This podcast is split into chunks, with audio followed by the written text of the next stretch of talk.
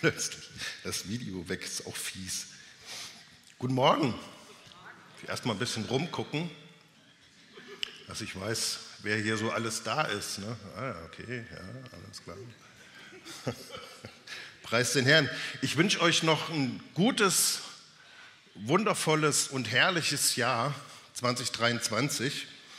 Und apropos herrlich, ich muss erstmal ein bisschen angeben.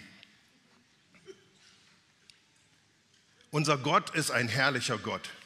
Also ich gebe mit meinem Gott an, keine Angst. Ne? Gott ist ein herrlicher Gott. In der Bibel wird uns Gott vorgestellt als ein Gott, der total souverän ist, in jeder Situation souverän. Er ist voll heißer Leidenschaft für seine Schöpfung, für seine Geschöpfe. Er ist klug, er ist weise und er ist vollkommen in seinen Gedanken. In ihm ist eine ekstatische Freude. Er hat eine unendliche Liebe, die nie an Grenzen kommt. Er ist vollmächtig, wenn er auftritt, und er ist allmächtig. Er ist glücklich, er ist selig, er hat keinen Mangel, er besitzt in allem Überfluss. Er ist makellos rein und absolut fehlerfrei. Er ist alles und immer alles überstrahlend. Alles seine Motive und Absichten sind rein und völlig ohne Eigenliebe. In jedem Wettkampf ist er siegreich ohne Punktverlust und Gegentor. Ihm ist alles möglich. Er durchwebt die Geschichte der Menschen und lässt seine Absichten zustande kommen. Er ist der Herr und niemand sonst. Er bewohnt ein unzugängliches Licht und ein tiefer, ewiger Friede ist in ihm der nie irgendwie aufgelöst wird. Er ist ein Gott des Friedens. Er war schon immer, er ist unveränderlich und er wird für immer sein. Er ist in allen Bereichen beeindruckend und höher stehend als wir. Er hat alles geschaffen und das nur, indem er es ausgesprochen hat. Jeder, der ihn wahrnimmt oder sieht, beugt seine Knie vor ihm. Er hat keinen Gegner, er hat keinen Helfer und er braucht keinen Rat. Seine Herrlichkeit ist ein für unser Auge unsichtbarer, aber dennoch im Geist wahrnehmbarer Glanz, eine Ausstrahlung seines Wesens und seiner göttlichen Kraft. Das musste mal gesagt werden. So, und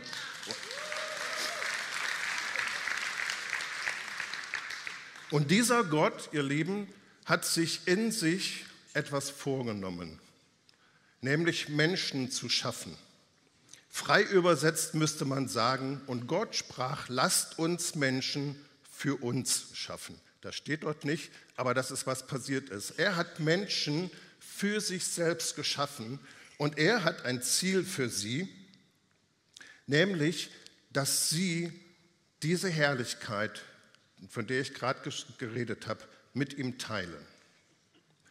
Das ist, was Gott für Menschen sich vorgenommen hat, dass sie hineinkommen auch in so eine Herrlichkeit, die von ihm ausstrahlt ja, und Göttlichkeit aus dem Menschen herausfließt. Das ist sein Ziel in der Geschichte. Du wurdest für Gott geschaffen und er hat dieses Ziel für dein Leben, dich dorthin zu bringen, eines Tages, wenn du vor ihm stehst, diese Herrlichkeit anzuziehen. Du wirst einen neuen Körper bekommen, gehen wir jetzt aber nicht drauf ein. Diese Herrlichkeit auszustrahlen und zutiefst beeindruckend zu sein, ein Mensch, der Göttlichkeit ausstrahlt. Sein Anspruch an dich ist, dass er alles in deinem Leben tun darf, was er tun möchte. Er hat dich geschaffen, um diese Herrlichkeit in dir hervorzubringen.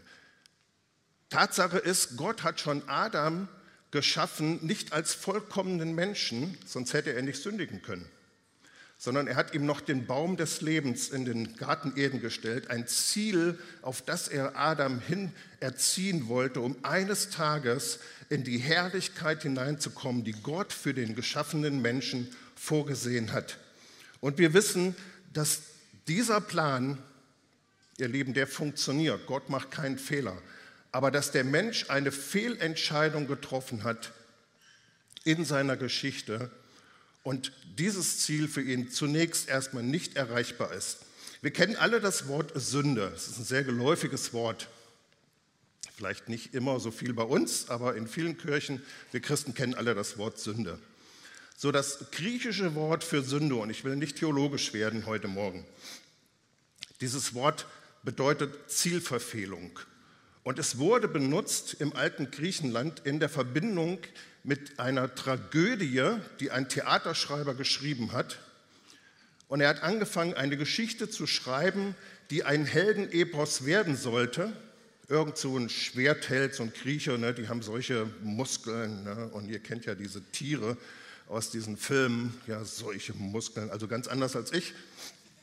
Und Und es gibt ein, eine Geschichte, die geschrieben wird, ein Heldenepos, was Gott für, die, für das Leben von Menschen geschrieben hat, wie sie dieses Ziel erreichen. Und dann trifft dieser Held dieser Geschichte eine Fehlentscheidung. Und das ganze Epos wendet sich in eine Tragödie. Und das Dramatische an diesem Ding ist, dass dieser Held sein Ziel verfehlt das nicht erreicht, wozu der, der Schreiber dieses Theaterstückes ihn eigentlich hat auftauchen lassen auf der Bühne. Und genauso ist es mit der Geschichte Gottes mit uns Menschen. Gott hat ein Heldenepos ersonnen, wie wir Menschen durch Gehorsam und ihm unterordnet zu sein, verwandelt werden in diese Herrlichkeit hinein und sie von ihm bekommen Anteil von ihm bekommen, aber wir haben durch die Sünde eine Fehlentscheidung getroffen und das Fatale an, dem, an der Menschheit ist, dass Menschen dieses Ziel nicht mehr erreichen. Wir reden vom natürlichen Menschen. Das heißt, Sünde hat zuerst nicht diesen Aspekt Schmuddelkram oder du machst irgendwas falsch, sondern Sünde hat als ersten Aspekt, das ist der, der, der Anfang, das andere sind dann die Taten, die daraus folgen aus dieser Fehlentscheidung, was Sünde eigentlich bedeutet, ist, dass Gott sieht, der Mensch wird das Ziel so nicht erreichen, was er für ihn vorgesehen hat, nämlich diese Herrlichkeit zu erreichen. Und genau davon spricht auch mein Lieblingsbrief, nämlich der Römerbrief. In Römer 3, Vers 21, einer meiner Lieblingsverse. Jetzt aber ist ohne Gesetz oder ohne Mitwirkung des Gesetzes, Gottes Gerechtigkeit offenbart worden, bezeugt durch das Gesetz und die Propheten. Gottes Gerechtigkeit aber durch Glauben an Jesus Christus gegen alle, die glauben. Denn es ist kein Unterschied in Klammern zwischen Juden und Heidenchristen, denn alle haben gesündigt und erreichen nicht die Herrlichkeit Gottes, und werden umsonst gerechtfertigt durch seine Gnade, durch die Erlösung, die in Christus Jesus ist. Den hat Gott dargestellt als ein Sühnmittel durch den Glauben an sein Blut zur Erweisung seiner Gerechtigkeit wegen des Hingehenlassens der vorher geschehenen Sünden unter der Nachsicht Gottes. Zur Erweisung seiner Gerechtigkeit in der jetzigen Zeit, dass er gerecht sei und den Rechtfertiger, der des Glaubens an Jesus ist. Diese Bibelstelle ist eine wunderschöne Bibelstelle, weil sie uns zeigt, dass Gott, wie Gott über unser Leben denkt, über uns denkt. Dass er eben nicht sagt, das Problem des Menschen ist, dass er Fehler macht, dass er unvollkommen ist, dass er Schmuddelkram tut, dass er irgendwelche falschen Sachen sagt und er überhaupt so ein bisschen komisch ist, sondern sein Urteil über Menschen ist, dass sie die Herrlichkeit Gottes nicht erreichen. Das ist das Herz, was Gott hat, wenn er über Sünde nachdenkt. Es ist nicht, boah, wie bist du denn? Boah, du stinkst oder solche Sachen, sondern es ist ein zutiefstes Gefühl in ihm, was sich ihm umkehrt, dass sein Geschöpf dieses Ziel, was er für ihn hat, nicht erreichen wird. Und das ist, was hier geschrieben wird, denn es ist kein Unterschied. Alle haben gesündigt, diese eine Fehlentscheidung getroffen, die aus einem Heldenepos eine Tragödie macht. Durch die Sünde. Und sein Schmerz ist, sie erreichen nicht die Herrlichkeit Gottes. Und das Schönste an dem Vers ist, was jetzt kommt, und sie werden umsonst gerechtfertigt durch seine Gnade. Preis den Herrn. Rechtfertigung ist einer meiner Lieblingsthemen in der ganzen Bibel. Und wenn du darüber forscht und wenn du dich da ein bisschen reinliest, ich bin ja wie gesagt nicht so ein ganz Theologe, so ein, so ein Halbtheologe bin ich ja nur, ein ganz Jünger und ein Halbtheologe, dann liest du da so viel dogmatische Sachen drüber und irgendwie die Kirchenväter und jeder zankt sich rum, wie ist denn Rechtfertigung und so. Und wir verstehen gar nicht, was es eigentlich bedeutet im Kern. Es heißt nämlich, dass Gott uns gesagt hat, du Held meiner Geschichte, du hast eine Fehlentscheidung getroffen und das hat zu Sünden in deinem Leben geführt, aber ich habe meinen Sohn gesandt, dass er dieses alles wieder rückgängig macht, den Preis für dich bezahlt dich der Sünde sterben lässt, sodass du diese Fehlentscheidung nicht wieder triffst. Und ich werde dich vollkommen machen und werde dich wieder an dieses Ziel führen. Und ich hatte ja über, ähm, du machst mich fertig gesprochen, du machst mich gar nicht fertig. Ja, ich mache mich manchmal selber fertig, das habe ich schon öfters erlebt. Ja. Aber deine Gerechtigkeit, und das ist wichtig für jeden Christen immer wieder und für die Neueren von uns ganz besonders, deine Gerechtigkeit kommt alleine dadurch, dass du Gott glaubst, dass er dein Sündenproblem lösen kann. Weil das sündige Geschöpf, das selber versucht, sein Problem zu lösen, wird der, dem göttlichen Stand eines Schöpfers der in das Leben eingreift, nicht gerecht. Und tatsächlich hat die Menschheit angefangen, wirklich alle Lösungen im Bereich des Horizontalen, also innerhalb der Schöpfung zu suchen. Jede Lösung, die Menschen sich überlegen, kommt aus der Schöpfung. Vielleicht beten einige noch Sonne und Mond an, die ja auch geschaffen sind. Aber die einzige Lösung für das Sündenproblem ist der Gott, der alles geschaffen hat und der alles wiederherstellen kann. Was uns diese Bibelstelle hier auch noch sagt, ist,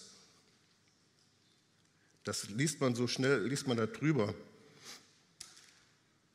dass Gott sich hierdurch erwiesen hat, durch die Vergebung, durch den Tod Jesu am Kreuz, dadurch, dass er alle deine Sünden ausgestrichen ähm, hat und dich neu gemacht hat, dass er zum einen hier erweist, dass er gerecht ist, weil der Vorwurf war, Gott, du bist ungerecht, weil du handelst an den Menschen nicht, die sündigen, mit Strafe. Du tust ja nichts.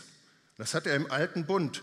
Ja, er hat es unter die Nachsicht gestellt. Und da steht der Vorwurf im Raum, Gott, das ist ungerecht. Wie kannst du denn diese Sünde nicht, recht, nicht richten? Und durch das Kreuz hat Gott gezeigt, doch, ich bin gerecht, weil ich die Sünde richte. Das ist der eine Punkt. Der andere Punkt, der ist, der ist grandios. Die Bibel sagt uns, dass er sich dadurch als gerecht erwiesen hat, dass er den Glaubenden rechtfertigt. Das hat etwas mit der Gerechtigkeit Gottes zu tun. Und als ich das vor einiger Zeit so erkannt habe, habe ich gesagt, Gott ist Gott. Ist Gott ne? Die Grundfeste seines Throns ist Gerechtigkeit. Das bedeutet nämlich, dass Gott als der allmächtige Gott gesehen hat, dass seine Schöpfung, dass seine Menschen ein Problem mit Sünde haben und dass er für sich selber sagt, wenn ich gerecht handeln will als der Einzige, der das Problem lösen kann, dann muss ich es auch tun. Und jetzt sagst du vielleicht, wie Gott ist doch nicht gezwungen, uns zu erretten. Seine Gerechtigkeit hat ihn dazu quasi gezwungen, zu sagen, ich bin der Einzige, der den Menschen helfen kann, also mache ich mich auf und tue das. Weil Gott ein gerechter Gott ist. Er gibt nämlich jeden Anteil an dem, was er hat. Gerechtigkeit unter uns Menschen wäre da, wenn wir jedem Menschen zugestehen, das, was wir selber auch haben. Ich einfach sage, okay, wenn es mir gut geht und dir geht schlecht, dann gebe ich dir ab, damit es dir mindestens genauso gut geht wie mir. Das, ähm, aber wir wollen jetzt nicht in das Thema Schöpfungsgerechtigkeit und solche Sachen rein. Also der Schöpfer, Gott als Schöpfer, ist nur gerecht, wenn er dem gefallenen, abhängigen Geschöpf einen Ausweg aus der Sünde schafft, denn nur er kann es. Und das Geschöpf ist nur gerecht, wenn es alles von dem gütigen und allmächtigen Schöpfer erwartet und für ihn lebt, anstatt in Autonomie. Also die Gerechtigkeit, die wir haben, es kommt einmal dadurch, dass Gott uns alle Sünden vergeben hat aber sie kommt vor allen Dingen dadurch, dass wir jetzt wieder die richtige Tendenz haben. Und das ist das Freisetzende. Gerechtigkeit bedeutet nicht Vollkommenheit. Christen verwechseln das. Gerechtigkeit ist nicht Vollkommenheit. Adam war nicht vollkommen, sonst hätte er nicht gesündigt. Er war nicht vollkommen. Er hat Fehler gemacht, zu Fehlschlüssen gekommen. Da ging ja in seinem Kopf und bei seiner Frau vorher schon ein bisschen was ab. Sondern es kommt dadurch, dass wir wieder zurückgekehrt sind in diese, in diese Beziehung. Er ist Gott und ich als Geschöpf unterordne mich ihm und lass ihn wieder an mir tun, was er tun möchte. Das ist, wo deine Gerechtigkeit herkommt. Gott beurteilt nicht deinen Status quo, er beurteilt deine Tendenz. Das ist ein großer Unterschied. Er beurteilt nicht deinen Status quo, wie du heute bist, ob du vollkommen bist du alles richtig machst. Er beurteilt deine Tendenz. Ob du nämlich ihm unterordnet bist und unterwegs bist in diese, in diese Erlangung dieser Herrlichkeit oder ob du laissez-faire lebst und sagst, es ist mir egal, ob ich diese Herrlichkeit erlange. Er beurteilt deine Tendenz. Und wenn du ihm unterordnet bist und ihm glaubst, dann wird er in dir hervorbringen, sagt die Schrift, was ihm gefällt. Preis den Herrn. So, das ist Rechtfertigung. Rechtfertigung bedeutet, das Ziel ist wieder erreichbar. Römer 5, Vers 1 und 2, auch wunderschöne Verse. Jemand sagte mal zu mir, Römerbrief kann man heute in Gemeinden nicht mehr sprechen. Ihr beweist mir das Gegenteil. es geht. Römer 5, Vers 1 und 2. Da wir nun gerechtfertigt worden sind aus Glauben, so haben wir Frieden mit Gott durch unseren Herrn Jesus Christus, durch den wir mittels des Glaubens auch den Zugang haben zu dieser Gnade, in der wir stehen und rühmen uns in der Hoffnung der Herrlichkeit Gottes. Das ist ein knaller Vers, finde ich. Da wir jetzt gerechtfertigt sind, sind wir wieder unterwegs in Richtung dieser Verherrlichung. Und das ist, was Gott als gerecht bezeichnet. Gott bezeichnet dich nicht als gerecht, wenn du alles richtig machst. Das vielleicht auch, aber nicht nur. Sondern er bezeichnet es als gerecht, wenn du weitermachst in dieser Geschichte, wo er in dir hervorbringt, was ihm gefällt und wo er dich an einen Punkt bringt, wo er hinterher dann diese Herrlichkeit in dein Leben hineinbringen wird. Wann wird diese Herrlichkeit kommen? In Teilen als Anzahlung jetzt, aber nach, dem Auferstehung, nach der Auferstehung wird Gott dir diese Herrlichkeit geben. Das ist ganz klare Lehre der Schrift. Wir glauben als Christen an Auferstehung von Toten. Wir glauben als Christen daran, dass wenn wir von den Toten auferstehen, wir eine Herrlichkeit bei Gott haben werden und erlangt haben werden, die unvergänglich ist. Und wir sind als Christen, wenn du dich für Jesus entschieden hast, dann bist du wieder zurück im Rennen. Und dann bist du wieder zurück in der Geschichte, wo Gott einfach weitermacht und diese Herrlichkeit in dein Leben hineinbringt. Und ich habe gerade mit einem Freund telefoniert, der ähm, zwei, das eine ist noch, nicht, ist noch nicht gestorben, aber zwei von, von Eltern, Schwiegereltern, die Mutter und die Schwiegermutter. Die Mutter ist gestorben, die Schwiegermutter ähm, liegt wohl im Sterben. Und die Mutter ist nicht gläubig und die Schwiegermutter ja. Und er sagt, Sven an, du kannst dir nicht vorstellen, wie unterschiedlich diese beiden Fälle sind. Weil der eine Mensch weiß, jetzt bin ich am Ende meines Lebens und ich werde auferstehen und werde diese Herrlichkeit bei Gott haben. Und der andere Mensch versteht nicht mal, dass er auferstehen wird ohne Herrlichkeit. Das ist der Unterschied. Ich habe letztens mal darüber nachgedacht. Der Unterschied ist, weil die Bibel sagt, es wird eine Auferstehung geben der Gerechten und der Ungerechten. Alle Menschen werden auferstehen. Und diejenigen, die an Jesus geglaubt haben, sind durch den Tod von Jesus von ihrer Sünde abgetrennt und stehen im Himmel auf mit einer Verherrlichung, mit dieser Herrlichkeit und die Sünde ist weg. Wenn du vor Jesus stehst, dann wirst du feststellen, da ist nichts mehr. Sein Werk ist ewig und es ist total umfassend und es ist weg. Krankheit ist weg, dein ganzer Kummer ist weg, aber deine Sünde ist weg. Der Unerrettete, wenn er aufersteht, steht auf und es ist noch da. Es ist nicht abgeschnitten. Und das ist nicht schön, weil dann fehlt diese Herrlichkeit. Gott billigt uns Menschen seine Herrlichkeit zu. Lass uns das ganz neu in den Fokus nehmen, ganz neu verstehen, was das eigentlich bedeutet, dass Gott uns seine Herrlichkeit zuteilen möchte. Römer 8, Vers 17 ist auch noch so ein Vers.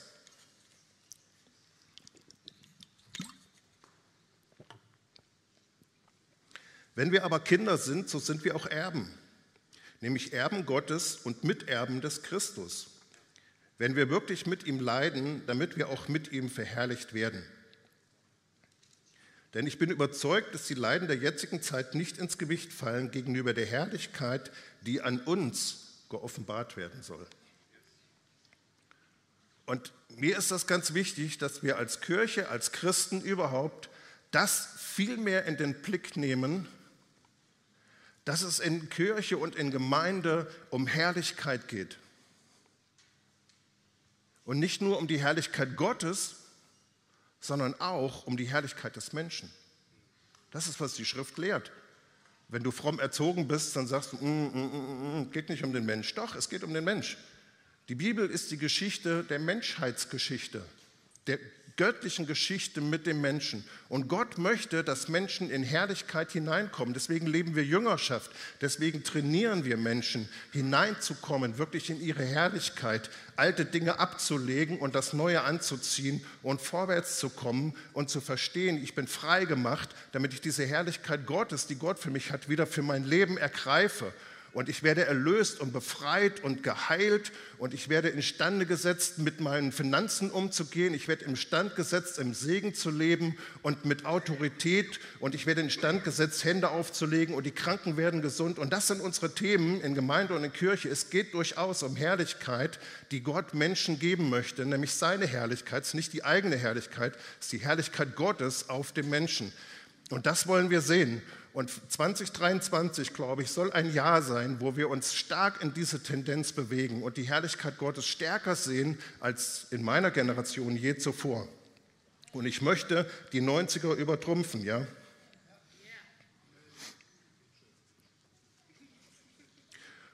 Und jetzt hatte ich ja was von Frieden geschrieben. Du machst mich fertig. Also deine Gerechtigkeit und dein Frieden mit Gott kommt, wie gesagt, daher, dass du dich nicht misst, an dem bin ich schon fertig, sondern sagst, Gott, du machst mich fertig.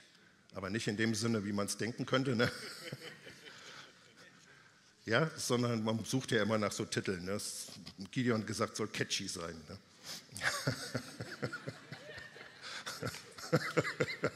Hast du gesagt? Aber zu wissen, mein Gott ist mit mir, ich bin gerecht, weil ich in dem Programm mitmache, weil ich ihm unterordnet bin und ihm erlaube, mein Leben zu haben und alles in mir hervorzubringen, was ihm voll gefällt. Und das ist, dass du in Gerechtigkeit lebst. Du kannst in Gerechtigkeit stehen vor Gott und trotzdem nicht in Gerechtigkeit leben, wenn du ihn nicht machen lässt, was er in deinem Leben machen möchte. Wenn du autonom bist, wenn du eigene Pläne hast, wenn du irgendwie denkst, ich mache mein eigenes Ding, wenn du nicht schaust auf diese Herrlichkeit, die Gott vor dich legt und sagt, ich habe ein Ziel für dich, bitte leb jetzt die letzten Jahre auf dieser Erde auch so, dass du dieses Ziel wirklich erreichen kannst. Und wenn wir als Christen auffang, äh, aufstehen und wirklich sagen, wir wollen diese Herrlichkeit wie im Himmel, die wollen wir erreichen, aber auch auf Erden, dann wird, glaube ich, die Halle ziemlich kochen. Und das Zweite ist, und Frieden ist ja nicht immer nur dein Frieden mit Gott. Ich möchte dir heute Morgen sagen, du hast Frieden mit Gott. Gott ist nicht gegen dich, weil da noch Fehler sind. Gott ist für dich, weil du die richtige Tendenz hast. Ich hoffe, das ist angekommen. So, und dann sagt noch 2. Thessalonicher, das lese ich jetzt, oder hatten wir da die Folie? Ich weiß es jetzt gar nicht mehr. Ich habe nämlich einen Fehler gemacht. Da sagt Paulus, wir aber sind schuldig, Gott alle Zeit für euch zu danken, vom Herrn geliebte Brüder. Das sagt ein Mensch über andere Menschen. Ne? Vom Herrn geliebte Brüder, wir sind schuldig, alle Zeit für euch zu danken, dass Gott euch von Anfang an erwählt hat zur Errettung in Heiligung des Geistes und im Glauben an die Wahrheit, wozu er euch berufen hat durch unser Evangelium zur Erlangung der Herrlichkeit unseres Herrn Jesus Christus. Also dein Frieden mit Gott kommt aus dieser Rechtfertigung, dass du weißt, er hat mir alle meine Sünden vergeben und alles, was offen ist, er bürgt dafür. Jesus ist ein Bürger, sagt die Schrift nämlich für die Zwischenzeit, wo noch nicht alles fertig ist, sagt er, das geht alles auf die große Gutschrift. Ne, kannst du anschreiben. Aber wenn du, wenn du natürlich im Glauben ihm gehorst und ihm unterordnet bist. Aber dann gibt es noch den Frieden mit Menschen. Und Frieden mit Menschen kommt, wenn du deinem Gegenüber zugestehst, dass er auch diese Herrlichkeit bekommen wird.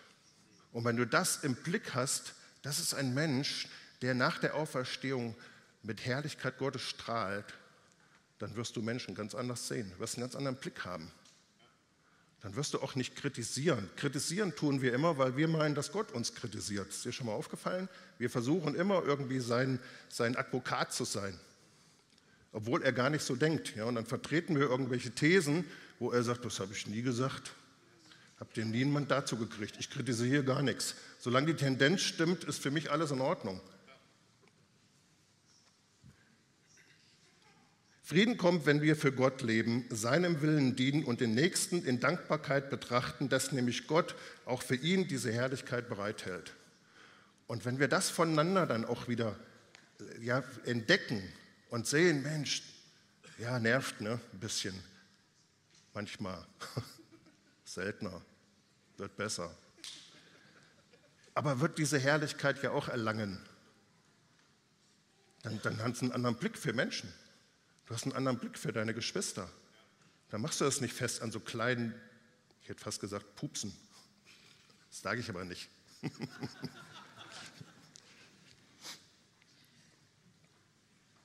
Preis den Herrn.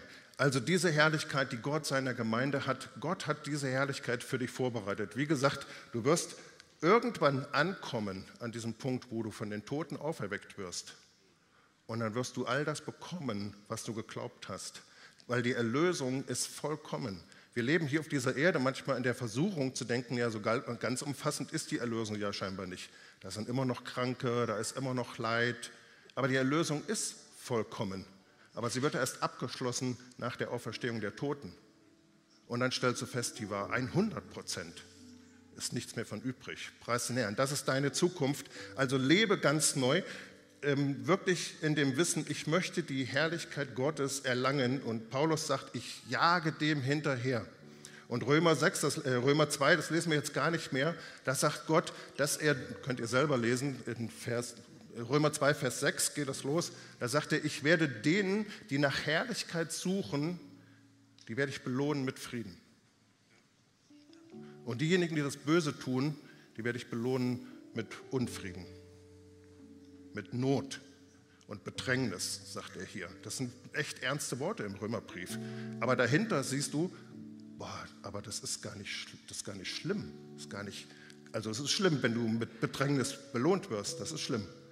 Aber du wirst belohnt, wenn du diese Herrlichkeit suchst. Gott möchte diese Qualität in dir haben, dass es, ich suche nach der Herrlichkeit. Ich suche nach der Herrlichkeit in mir selber. Ich möchte Sünde ablegen. Ich suche nach der Herrlichkeit meiner Geschwister. Und ich suche nach der Herrlichkeit von Gemeinde. Und wenn wir Menschen sind, die nach der Herrlichkeit für Gemeinde suchen, wird Gott uns das mit Frieden belohnen. Du wirst mitten in dieser chaotischen Zeit leben und du merkst, es ist unfassbar, dieser Frieden, den Gott für mich hat. Und du gehst wie in einem dicken Gewand im Frieden, weil du nach der Herrlichkeit suchst. Gott möchte, dass Menschen nach Herrlichkeit streben. Und ich möchte heute Morgen einfach nur einladen, Vielleicht magst du aufstehen, vielleicht magst du dich erheben, niederknien, die Hände heben, irgendwas. Ich möchte einfach nur, dass wir heute Morgen nochmal festmachen für dieses Jahr, jeder für sich natürlich, aber wir als Kirche, als Gemeinde vor dem Herrn, dass wir wirklich nach dieser Herrlichkeit suchen, dass wir alles auf eine Karte setzen und sagen, Gott, wir sind diejenigen, die nach dieser Herrlichkeit suchen. Und wir streben nicht nur danach, sondern wir kämpfen dafür und wir, wir rennen dafür. Ich rede nicht von menschlicher Mühe. Ich rede davon, dass, dass Gott etwas in uns hervorbringt, aber die Bereitschaft, Gott, das ist mein Fokus. Das möchte ich unbedingt haben. Ich möchte, dass Gemeinde herrlich wird.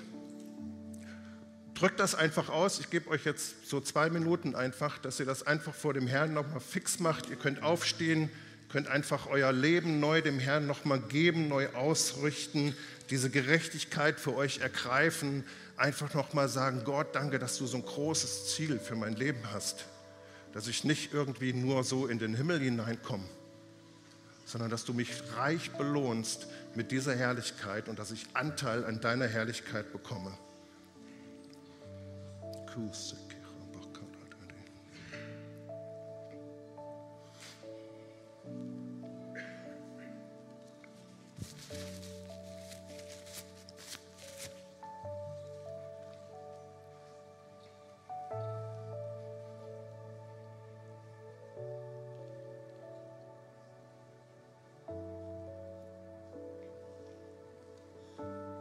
Vater, wir kommen heute Morgen zu dir